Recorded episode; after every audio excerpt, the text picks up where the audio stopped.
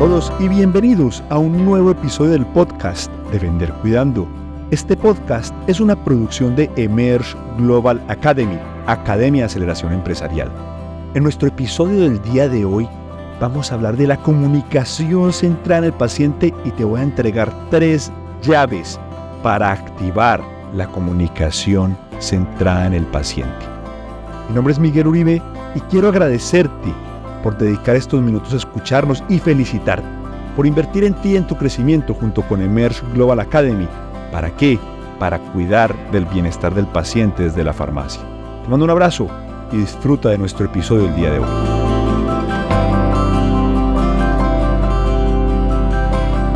¿Cómo es la comunicación centrada en el paciente? Esa es la respuesta que vamos a responder en nuestro episodio del día de hoy. ¿Cuáles son los ejes principales de la comunicación centrada en el paciente? ¿Por qué? Te voy a hacer una pregunta. ¿Quiénes son las personas que entran a tu farmacia? Se convierten en tus usuarios, en tus pacientes. En el momento en que una persona entra por la puerta de tu farmacia es necesario ser conscientes que esa persona está haciendo un voto de confianza. ¿En quién? En ti, en tu farmacia. ¿Y en qué? En que le vas a ayudar a resolver el problema que le preocupa, esa situación, esa, ese malestar, ese dolor. Eso es el foco por el cual entra un paciente a tu farmacia. Entonces me preguntan, Miguel, ¿y cómo debe ser la comunicación centrada en el paciente? ¿Qué debo hacer para construir una comunicación centrada en el paciente? Bueno, vamos a hablar de los tres pilares de la comunicación centrada en el paciente. Pilar número uno, atención plena. ¿Por qué? Porque caemos en la tentación de distraernos. Es muy fácil estar frente al paciente en el mostrador, inclusive mirándolo a los ojos y pensando en otra cosa. Es que lo he visto, lo he visto en cientos de farmacéuticos. A todos los seres humanos nos pasa. Estamos en un lugar físicamente, pero mentalmente estamos en otro lado. ¿Cómo puedo yo garantizar una comunicación centrada en el paciente si no tengo atención plena en ese momento a la persona que tengo al frente? No lo puedo hacer. Simplemente no lo puedo hacer. ¿Por qué? Que voy a estar pensando en otra cosa.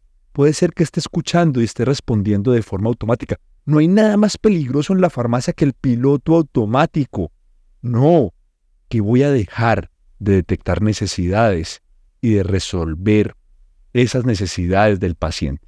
Por lo tanto, la tarea número uno en la comunicación centrada en el paciente en la farmacia, ¿cuál es?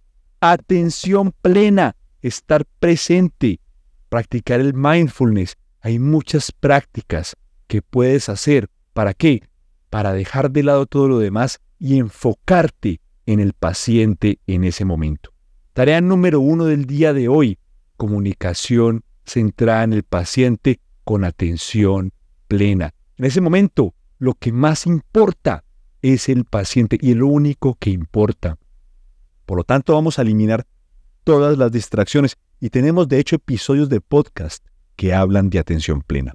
Tarea número uno el día de hoy, atención plena, concentración plena en el paciente. Tarea número dos, el lenguaje que eliges. Es muy fácil caer en la tentación también de utilizar un lenguaje técnico con el paciente. No, vamos a pensar que le vamos a hablar a un paciente que no tiene conocimiento técnico. Inclusive si tú crees, este debe ser un doctor, no, no asumas nada, no asumas absolutamente nada y hablaré en su lenguaje. Debes comunicarte en su lenguaje, hablarle en un lenguaje claro, conciso, directo, con palabras normales, con palabras, no voy a decir coloquiales porque puede pensarse de forma irrespetuosa, pero sí palabras del, vocabulario normal, cómo siente un paciente, cómo se aplica un producto. Recuerda, estás hablando con un paciente, con un ser humano. Hazte la pregunta, ¿Cómo le explicaría yo esto a mi hijo de 10 o 12 años? ¿Cómo garantizaría yo que entendiera ese abuelo, esa abuelita?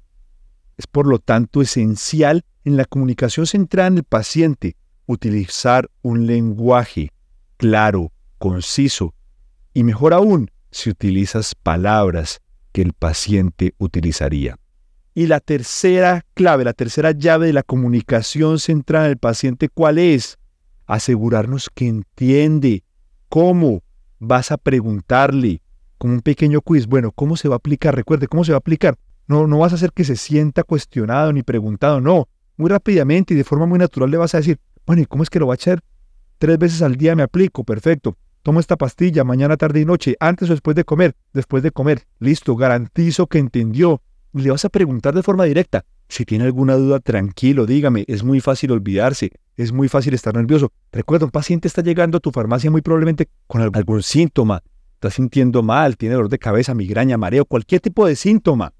Y nuestra tarea desde la farmacia es garantizar que entiende, garantizar que ha escuchado, que ha entendido y que ha comprendido completamente tus instrucciones. Por lo tanto, tres elementos de comunicación centrada en el paciente en la farmacia. Número uno, atención plena. Número dos, ¿cuál es? Lenguaje claro y conciso, utiliza el lenguaje del paciente. Y número tres, asegurarnos que el paciente entendió. De esta forma, vamos a brindarle el mejor servicio, vamos a cuidar de su bienestar. Mi nombre es Miguel Uribe y quiero agradecerte por acompañarnos el día de hoy y felicitarte por invertir en ti, en tu crecimiento. ¿Para qué? Para buscar esa farmacia exitosa. Y hablando de eso, recuerda que en la página de internet www.farmaciaexitosa.com, farmaciaexitosa.com, encuentras valiosos recursos para continuar transformando y cuidando del bienestar del paciente en la farmacia. Te mando un abrazo y disfruta de una excelente semana.